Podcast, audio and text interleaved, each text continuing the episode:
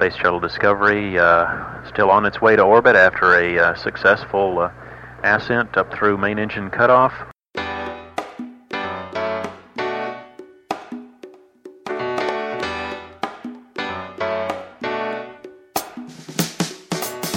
Moin Moin und herzlich willkommen zurück mal wieder zu einer neuen Episode von Rocket Engineers, dem Karriere-Podcast für Ingenieurinnen und Ingenieure. Mein Name ist Lennart, ich bin Host dieses Podcasts und hier gibt es Tipps und Tricks rund um das Thema Karriere im Ingenieurwesen von erfolgreichen Ingenieurinnen und Ingenieuren in Führungspositionen. Ich möchte ein paar Sekunden nutzen, um mich ganz, ganz herzlich bei allen Hörerinnen und Hörern zu bedanken. Einige haben es vielleicht schon gesehen. Das Magazin Ingenieur.de vom VDI hat Rocket Engineers letztens als einen der acht besten Podcasts im Ingenieurwesen ausgezeichnet und dafür wollte ich an dieser Stelle einfach mal Danke sagen. Bevor wir starten, möchte ich mich auch im Namen von Rocket Engineers bei Covestro bedanken, das diese Episode durch sein Sponsoring ermöglicht hat. Covestro ist ein Unternehmen der chemischen Industrie, das auf nachhaltige Materialien setzt und es gerne sehen würde, wenn die Polymerproduktion in Zukunft noch stärker von Frauen vorangetrieben würde. Jetzt geht's los mit unserem spannenden Interview. Heute haben wir eine ganz, ganz spannende Persönlichkeit dabei, die mit uns über das Thema Karriereplanung und den Unterschied zwischen normalen Führungskräften und Führungskräften im C-Level oder in der Teppichetage, wie sie es nennt, sprechen wird. Herzlich willkommen, ich bin froh, dass sie da ist. Gudrun Happig.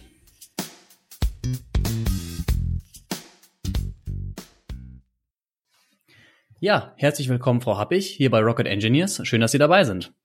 Ja, ich freue mich für die Einladung. Dankeschön, Herr Herrmann. Frau Happig, können Sie sich kurz vorstellen, damit wir als Hörer ein bisschen besseres Gefühl dafür bekommen, wer auf der anderen Leitung sitzt? Ja, klar. Ähm, also ich bin Gudrun Happig und von, vom Titel oder von der Position her bin ich Executive Coach, Mentoring und Sparringspartnerin für erfolgreiche Geschäftsführer und die, die es werden wollen. Das hört sich jetzt mal so, so hochtrabend an. Ähm, das mache ich seit ungefähr 22 Jahren. Und mal die, die Leute, die zu mir kommen, das sind Leistungsträger in der Wirtschaft.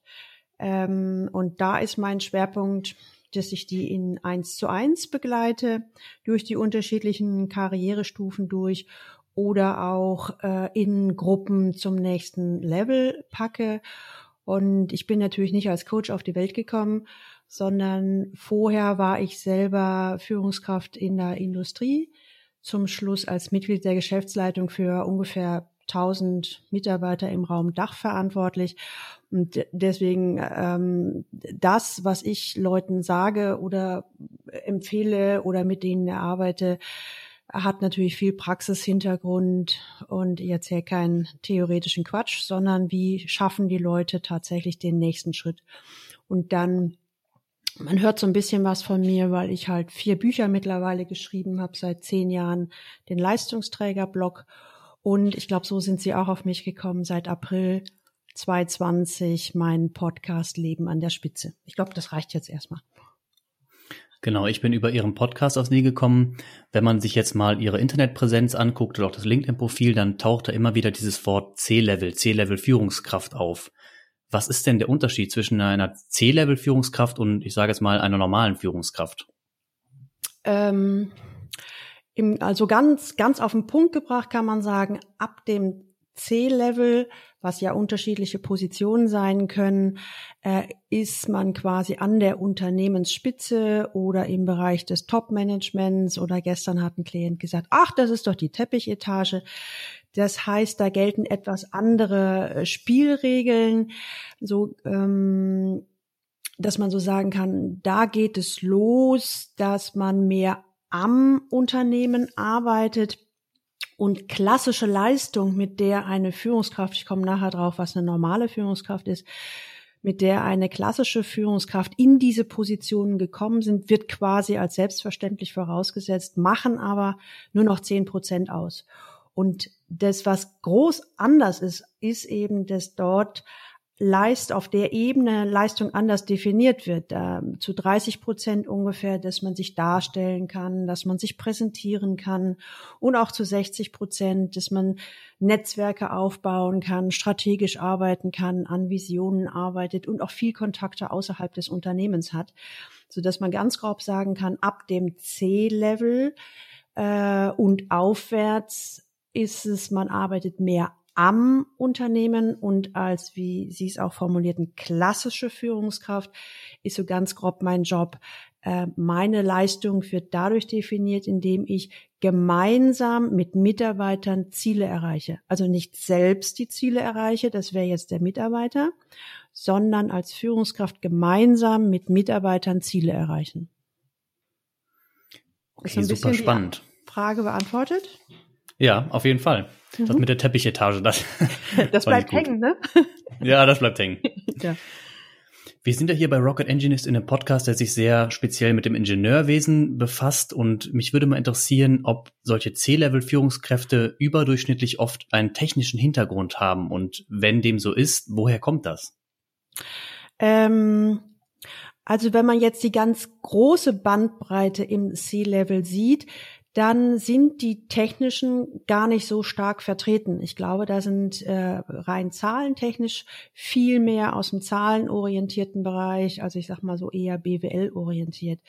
Wenn Sie jetzt fragen, welche Leute sind bei mir, dann sind es tatsächlich fast überwiegend mit technischem Hintergrund, Ingenieure, Physiker, äh, Informatiker, Wirtschaftsingenieure, also tatsächlich mit dem technischen Hintergrund.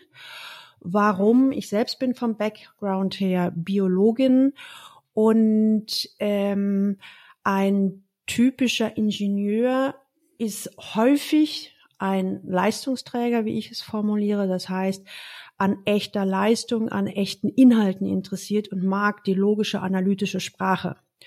Ähm, und äh, ein so ein, die typisch zahlenorientierten, ich spreche jetzt so ein bisschen in Vorurteilen, ähm, die sehen, die, die definieren den Menschen sehr häufig durch ein Zahlengerüst ähm, und kommen damit natürlich, haben eine komplett andere Sprache und sehr häufig auch ein anderes Verhalten.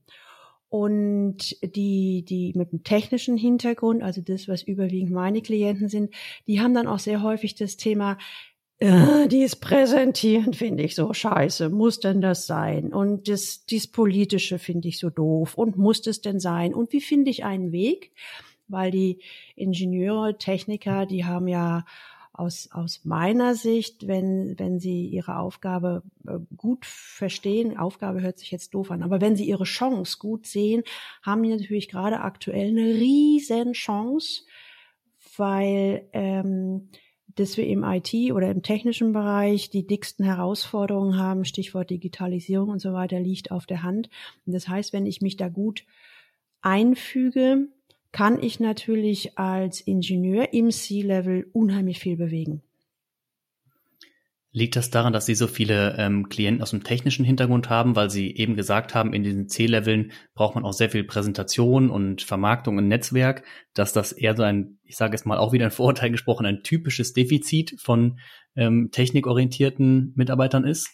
Ja, ich glaube, weil dass die zu mir kommen, ist, weil ich auch eher so eine analytische Sprache habe und äh, auch äh, viele Sachen logisch analytisch auf den Punkt bringe und äh, und auch eine sehr klare und deutliche Sprache und das äh, und Ingenieure sind ja auch eher analytisch geprägt und das matcht einfach. Also da, dann haben wir so den gleichen Stallgeruch und den das Präsentieren lernen als Naturwissenschaftler oder Techniker, da geht man anders vor, als wäre er vorher Schauspieler, würde ich mal sagen. Das kann ich auch unterstreichen, ja. genau. Und ja, dieses sich selbst präsentieren, sich selbst darstellen. Also ich würde mal sagen, 90 Prozent meiner Klienten sagen, ich will nicht auch so ein Blender werden. Wie gehe ich denn mit den Blendern um? Und ich will doch was bewegen. Und wie kann ich auf eine ehrliche Art und Weise das Unternehmen richtig nach vorne bringen? Und das, da geht's dann eher darum, also nicht eben nicht so ein Schaumschläger zu werden, sondern eine Idee zu finden, wie, wie schaffe ich's, meine extrem guten Ideen, also das haben ja die Techniker echt super, aber wie schaffe ich das so, so nach vorne zu bringen oder so darzustellen, dass die Hauptentscheider, was meistens keine Techniker sind, dass die mich überhaupt verstehen und äh, mir auch den Zuschlag geben. Ja, denn ich will ja was bewegen. Ja, kann ich verstehen. Können Sie uns aus Ihrer Erfahrung mal mitnehmen auf so einen klassischen Karriereweg vom Berufseinstieg vielleicht bis hin zum C-Level? Was gibt's da so für Stationen ähm, und wie lange bleibt man da ungefähr? Wenn es geht, vielleicht auch sehr ingenieurspezifisch, also damit man sich das mal vorstellen kann. Was ist so eine klassische Laufbahn? Ähm, es hört sich jetzt, glaube ich, ein bisschen doof an. Ich würde sagen, eine klassische Laufbahn aus meiner Erfahrung würde ich sagen, gibt's nicht. Es gibt so unheimlich viele Empfehlungen, wenn Sie Ratgeberbücher lesen. Ja, man muss maximal zwei Jahre darf man in der Position bleiben. Man muss aber mindestens zwei Jahre im Unternehmen bleiben. Länger als fünf Jahre darf man nicht, sonst ist die Karriere hin. Nach zehn Jahren gehört man zum alten Eisen. Also das sind so die klassischen Sprüche, sage ich mal. Hm, das würde ich alles gar nicht so hoch bewerten.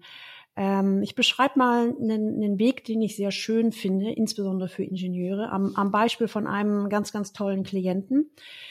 Ähm, der war, glaube ich, Maschinenbauingenieur und der hat äh, seinen ähm, Bachelor in einem Unternehmen geschrieben und seine Bachelorarbeit und äh, hat so das Unternehmen kennengelernt und das Unternehmen hat ihn kennengelernt und die beiden kamen gut miteinander klar und dann das Unternehmen hat ihm angeboten, auch die Masterarbeit im Unternehmen zu schreiben und auch schon Geld zu verdienen. Und ähm, das hat beiden sehr gut gefallen und der war tatsächlich, glaube drei Jahre nach Ende des Studiums äh, war der als Entwicklungsleiter direkt unter der Geschäftsführung. Und das heißt, er hat einen unheimlichen Karrieresprung gemacht. Er hat einen alten Entwicklungsleiter, der in Ruhestand gegangen ist, hat er beerbt. Und er sagt selber, so weit wäre ich nie gekommen, hätte ich in einem Konzern gestartet. Na, da wäre ich dann irgendwie erstmal ein kleines Licht gewesen. Man kann aber andersrum sagen, wenn jemand sagt, ich will erstmal ganz, ganz viel lernen, dann ist vielleicht der Einstieg in einem Konzern idealerweise mit einem High Potential Programm, äh, oder am Anfang ein Trainee-Programm ist auch ganz spannend, äh, um erstmal viel, viel, viel, viel zu lernen. Und in einem Konzern hat man vielleicht den Vorteil, dass ja die Fortbildungsprogramme oder Weiterbildungsprogramme in der Regel sehr umfangreich ist. Das kann, man kann also als Ingenieur sehr, sehr viel lernen. Beides hat was für sich. Was ich grundsätzlich im, ähm, also während des Studiums empfehlen würde, Praktikum, Praktikum, Praktikum. Also gerade wenn man noch nicht weiß, was man genau will, probieren Sie alles aus, was Sie im weitesten Sinne interessieren könnte, sei es unterschiedliche Branchen, sei es in unterschiedlichen Ländern, sei es unterschiedliche Unternehmensgrößen, um Erfahrungen zu machen, um dann sagen zu können, ja, da möchte ich mehr hin oder mh, hm, wie jetzt mein, mein, mein Neffe, der hat äh, Praktikum in einem, in einem total renommierten Konzern gemacht und hat gesagt, nee, das ist ja total ätzend, die sind, äh, das ist ja überhaupt nicht meine Unternehmenskultur. Das kriege ich aber im, im Studium oder während des Studiums kriege ich das mit total wenig Aufwand kriege ich das raus und bin auch hochinteressant, äh, weil ich ja viel Erfahrung gemacht habe, um dann äh, einzusteigen und auch da wesentlich ernster genommen zu werden im, im Dialog. Vielleicht sehen die Unternehmen das dann auch so und sagen dann selber, okay, der hat viel ausprobiert, er oder sie weiß, wo er hin will. Das ist ja auch für die Unternehmen vorteilhaft, wenn, wenn man denn jemanden hat, der klares Ziel hat irgendwie. Genau, ne? Oder oder klarer ein Ziel. Ich, ich, ich denke mal, das so das so würde ich das sehen. Äh, Im Studium möglichst viel eben ausprobieren, ähm, also oder andersrum, wenn das ist so meine Empfehlung, wenn ich die Wahl habe, ich bin irgendwo in einem Unternehmen und krieg halt, äh, mach halt da einen, einen ähm, ähm, Semesterferienjob und verdiene richtig viel Kohle. Oder aber ich mache irgendwo in einem Unternehmen ein Praktikum und krieg vielleicht etwas weniger. W würde ich persönlich lieber zu dem Praktikum, was irgendwie berufsrelevant ist, äh, empfehlen, wenn das irgendwie finanziell möglich ist, weil sie lernen unheimlich viel und sind natürlich auch viel souveräner in den Gesprächen. Also sie können dann, wenn sie sich weiter bewerben, können sie auch sagen, ja, wie ist denn das bei Ihnen so und so äh, aufgestellt? Ja, und da und da habe ich schon Erfahrung gemacht, da würde ich vielleicht gern mehr machen und man rutscht dann vielleicht auch noch eine Erfahrungsstufe höher. Und beim ersten Job, Sie haben auch gesagt, Karriereweg, ja, ich glaube, wenn man zu oft wechselt, ist es nicht so vorteilhaft, äh, weil das Unternehmen denkt dann schnell, na ja, der hält ja nicht durch. Aber auch hier, wenn Sie, wenn Sie für sich merken, ähm, jetzt mal auf gut Deutsch, das war ein richtiger Griff ins Klo. Äh, ich habe mir hier was ganz anderes drunter vorgestellt und ich fühle mich überhaupt nicht wohl oder die Aufgaben sind nicht die, die ich mir gedacht habe. Dann würde ich empfehlen, dann lieber da raus und sich was Neues suchen, aber dranbleiben. Also jetzt nicht sagen, oh, das ist die Arbeitswelt ist doof, ähm, ich mache jetzt erstmal ein halbes Jahr Sabbatical und mal gucken, ob Google sich dann bei mir meldet, dann überlege ich, ob ich die Stelle annehme. Das ist leider realitätsnah. Das passiert heute nicht mehr. Hm, ja, das kann ich nachvollziehen. Sie hatten gerade schon so ein paar Sachen angesprochen, also neugierig sein, Dinge ausprobieren. Gibt es so ein paar grundlegende, fundamentale Spielregeln oder Prinzipien, an die man sich halten sollte, wenn man für sich das Ziel hat, okay, ich möchte irgendwo in eine höhere Führungsposition? Ähm, also was ich so mitkriege, dass es, dass es viele Menschen gibt, äh, auch gute Menschen, die sind karriereorientiert. Und äh, ich glaube, es macht Sinn, zwischendurch sich mal zu überlegen, was heißt für mich eigentlich Karriere? Der erste, die, ähm, die erste Idee ist wahrscheinlich meistens, naja, höher, schneller, weiter. Je höher ich die Position habe, umso besser habe ich es ja geschafft. Aber ich glaube, die, die bessere Frage ist, mich zu fragen, äh, mich selber zu fragen, wo habe ich denn den größten Spaß? Und da sage ich jetzt mal so die, ähm, die drei Ebenen, die ich habe. Also macht es mir selber am meisten Spaß, selber rumzutüfteln. Bin ich also eher der Experte, der Spezialist und habe vielleicht überhaupt keine Lust auf Mitarbeiterführung. Dann macht es Sinn, sich auf, auf äh, dem Spezialisten auf der Spezialistenkarriere weiterzuentwickeln, was heute mittlerweile eben auch geht. Leuchtturmprojekte machen, Spezialexperte machen, wenn mir das Spaß macht. Ähm, wenn ich, wenn mir das Spaß macht, ähm, Mitarbeiter zu führen, dann, was ich vorhin schon erwähnt habe, dann definitiv unterscheiden. Es gibt unterschiedliche Spielregeln im im mittleren Management, also wenn ich äh, gerade Führungskraft geworden bin oder eben überwiegend mich mit Mitarbeiterführung beschäftige und ich nenne es jetzt nicht mal C-Level, sondern Teppichetage, weil es besser hängen bleibt, da gibt es fundamental ähm, unterschiedliche Regeln und das äh, der die drei Ebenen würde ich sagen beim Mitarbeiter. Wenn ich Mitarbeiter bin, geht es darum, ich bin dafür verantwortlich, gute Ergebnisse zu leisten. Ich alleine beim, bei der Mitarbeiterführung im mittleren Management Hauptspielregel. Mein Job ist, Mitarbeiter zu guten Ergebnissen zu führen. Das heißt, mein Hauptjob ist nicht selber gute Ergebnisse hinzukriegen, sondern Mitarbeiter so zu führen, dass ich das hinbekomme. Und das muss man mögen. Ne? Das, also ich finde das einen wunderbaren Job, aber es gibt auch andere, die sagen, das ist ganz doof.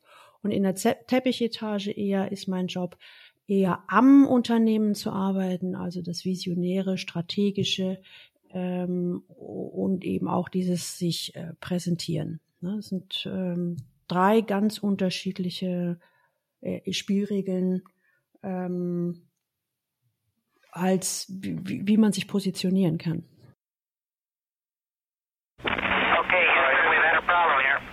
Kurze Pause, um den Kopf mal etwas durchzulüften. Bevor wir weitersprechen, möchte ich euch den Sponsor dieser Folge vorstellen, Covestro. Das Chemieunternehmen mit Hauptsitz in Leverkusen stellt innovative Materialien und Kunststoffrohstoffe her. An 30 Standorten arbeiten weltweit mehr als 17.000 Menschen. Das Unternehmen legt großen Wert auf nachhaltige Lösungen, Inklusion und Vielfalt. Bei Covestro freut man sich daher besonders, wenn sich nicht nur männliche Ingenieure bewerben. Bevölkerungswachstum, Erderwärmung oder Gleichberechtigung. Nicht alle Probleme dieser Welt lassen sich technisch lösen, aber Technical Fixes können einen wichtigen Beitrag für eine zukunftsfähige Gesellschaft leisten. Da warten nicht nur große Herausforderungen, sondern auch beste Karriereperspektiven. Ein Abschluss in einem MINT-Fach und erste Berufserfahrung sind also gute Voraussetzungen, um bei Crovesto einzusteigen. Zum Beispiel in der Prozessleittechnik, in der Automatisierungstechnik oder im Betriebsingenieurwesen. Aber auch im Chemieanlagenbau sowie im Fach- und Projektingenieurwesen werden gute Leute gesucht. Das Unternehmen hat sich vorgenommen, Innovation und Wachstum mit nachhaltiger Entwicklung zu kombinieren und braucht dafür kluge Köpfe. Dass der Werkstoffhersteller dabei global und ganzheitlich denkt, wird unter anderem in seinem Bekenntnis zu den 17 UN-Nachhaltigkeitszielen deutlich. Darunter auch Ziel Nummer 5, die Gleichstellung der Geschlechter. Wenn ihr jetzt mehr über Covestro erfahren möchtet, das übrigens mehrfach dafür ausgezeichnet wurde, Frauen Top-Karrierechancen zu bieten, dann schaut in die Show Notes, dort findet ihr den Link zu den Karriereseiten. Ebenfalls in den Show Notes findet ihr den Link zu dem Karriereportal getinengineering.de, was sich speziell auf das Ingenieurwesen fokussiert hat. Dort findet ihr alle möglichen Informationen rund um den Arbeitsmarkt, Bewerbungen und Jobchancen im Ingenieurwesen. Wenn ihr also kurz vor der Bewerbung steht, dann lohnt es sich definitiv hier mal reinzuschauen, um zu erfahren, was eine gute Bewerbung überhaupt ausmacht. Okay, stand by 13, we're looking at it.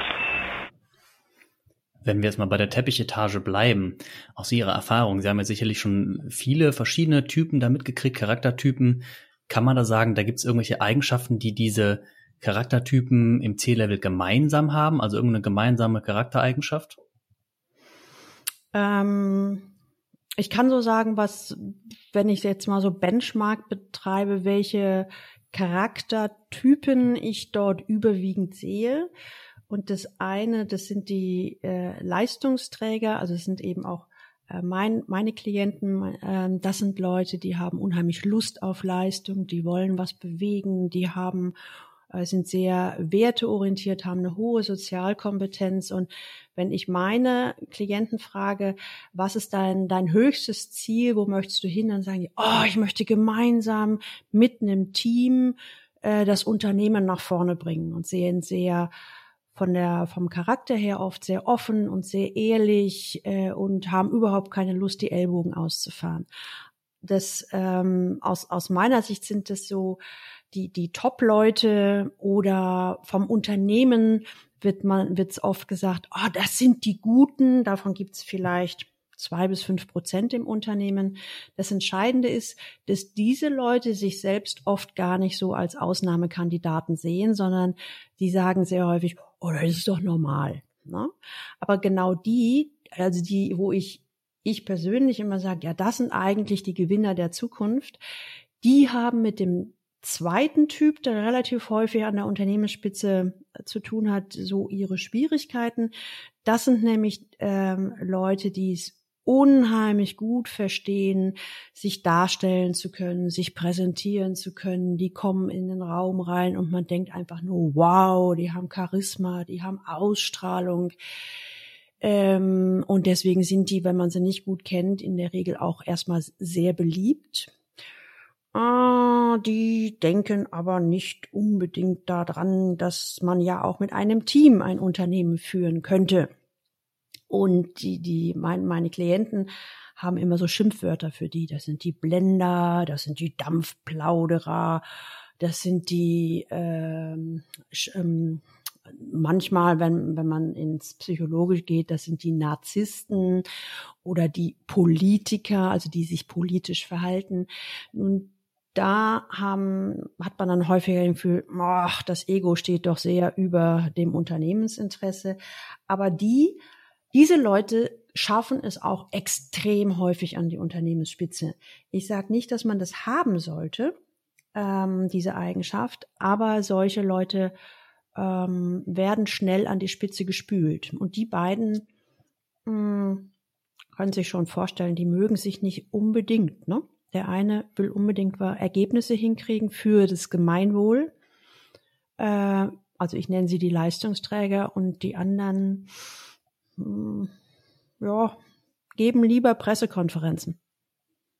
Ja, aber es ist auch schön zu hören, finde ich, dass es eben nicht nur diesen einen Typ gibt, der Typ Narzisst, sage ich jetzt mal böse ausgedrückt, sondern auch die anderen, die eben teamorientiert sind und dass man auch sehen kann, dass man es auch ohne Ellbogen mit einem Team schafft, in solche Positionen zu kommen und eben nicht nur, äh, wenn man ein absoluter Selbstdarsteller ist. Das ist eigentlich auch so ähm, das ist so meine Motivation, ne? Weil ich halt, äh, ich habe es schon öfter, ich habe letztes Jahr, das waren keine Klienten, aber ich habe relativ viel mit Leuten auf dem C-Level telefoniert, die gescheitert sind, obwohl sie gut waren. Und eigentlich kam immer wieder raus, dass die sich extrem äh, angestrengt haben, aber dass sie eben überhaupt keine Lust hatten auf dieses, diese Selbstdarstellung, dann aber von den anderen überrollt wurden. Und das ist so ein bisschen so mein Engagement, dass ich halt sage, ja, ich möchte schon auch meinen Beitrag dazu leisten, dass insbesondere die Guten, ähm, dass die nicht nur an die, wenn sie wollen, dass sie nicht nur an die Spitze kommen, sondern dass sie, dass sie sich dort auch halten und dass sie ihre Ideen platzieren und das Unternehmen richtig nach vorne bringen und eben nicht automatisch nur die, die Selbstdarsteller an, sich an der Spitze befinden, weil das ist, glaube ich, für unsere Wirtschaft nicht gut, wenn wir nur die da oben haben. Das ist für mich so ein bisschen die perfekte Brücke zur nächsten Frage, die ich noch habe. Und zwar, wenn wir wieder beim Thema sind, so, okay, Probleme mit der Selbstdarstellung, Leistung gebracht, aber es hat trotzdem irgendwie nicht so wirklich geklappt. Was sind denn typische Fehler, die, ich sage jetzt mal, technische oder generell Fachkräfte wie Ingenieurinnen und Ingenieure bei der Karriereplanung begehen? Gibt es da sowas, wo man sagen kann, das ist so ein typischer Fehler? Ja, also ich würde mal, ich wähle sofort einen, einen Beispiel ein. War ein Ingenieur übrigens auch aus Aachen. Äh, der war Mitte, Ende 40 und der kam zu, zu mir ins Coaching und sagte, ich will unbedingt jetzt Führungskraft werden. Und dann habe ich gefragt, hm, warum denn? Dann sagt er, ja, ich bin jetzt alt genug und ich finde, es wird Zeit. Dann sagt er, und in meinem ganzen Umfeld, die sind jetzt auch alle Führungskräfte. Dann gibt's ja auch mehr Gehalt und es ist ein geiler Titel auf der Visitenkarte. Und ich dachte so, hm, ich kann die Gründe verstehen, aber ob das funktioniert, schauen wir mal. Und nach ein paar Terminen kam er dann an und, sa und sagte, hat sich unheimlich aufgeregt und sagte, diese blöden Mitarbeiter und die sollen einfach mich in Ruhe lassen und die sollen einfach nur ihren Job machen und ich habe keinen Bock da drauf. Und das war für mich natürlich ein, ein Sprungbrett, äh, um zu sagen, Herr XY, als Führungskraft ist mein Job zu führen. Das heißt, ich muss Lust darauf haben, mit Menschen zu arbeiten, zu kommunizieren, die zu unterstützen und die nach vorne zu bringen. Wenn ich darauf keine Lust habe, dann ist einfach Führungskraft ist total frustrierend und ähm, wenn ich Pech habe, scheitere ich auch. Ja, und das ist so ein ganz typischer Fehler, würde ich sagen, dass man glaubt, wenn ich in der, wenn ich Karriere machen will, dann muss ich Führungskraft werden. Und ich glaube, es ist besser zu sagen, wenn ich mich, wenn ich Karriere machen möchte, zu gucken, ist es überhaupt meins oder ist nicht vielleicht äh, die Expertenlaufbahn oder äh, Projektleiter oder es gibt ja jetzt auch viele andere Positionen, Product Owner, ähm, äh, Scrum Master und so weiter. Ist das nicht vielleicht besser für mich in, äh, im Sinne, dass es zu mir passt? Denn wenn es zu mir passt, macht's mir auch Spaß. Ich bin äh, hochleistungsfähig und wenn ich wenn ich in meiner Leidenschaft bin, da gibt es auch genügend Studien zu, steigt oder äh, steigt die Produktivität um bis das Fünffache. Und dann ist es ja auch wert, dass ich entsprechend mehr Geld kriege. Ah, okay, das ist nachvollziehbar.